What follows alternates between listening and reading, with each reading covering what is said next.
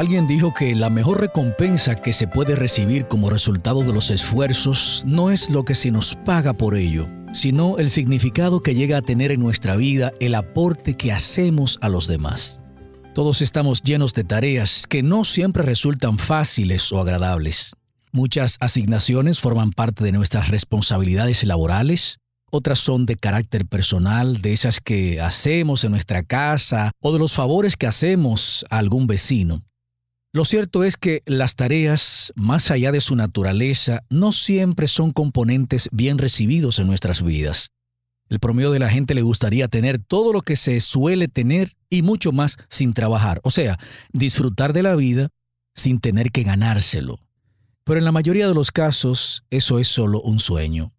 Hoy quiero decirte que detrás de los esfuerzos que realizas, ya sea que se te pague por eso o no, hay una recompensa mucho mayor de la que puede proporcionar el dinero o los elogios de los demás. Me refiero a la satisfacción personal. Sí, esa satisfacción que uno experimenta al saber que realiza una tarea que aporta algo a la vida de los demás. Es esa satisfacción de saber que estamos cumpliendo con nosotros mismos y que estamos dejando un legado.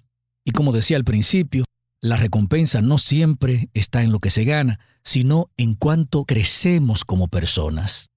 Hoy quiero invitarte a enfocarte en las tareas y realizarlas con excelencia, disfrutarlas, dándole a cada tarea la importancia que amerita. De esta forma, el trabajo se convierte en diversión.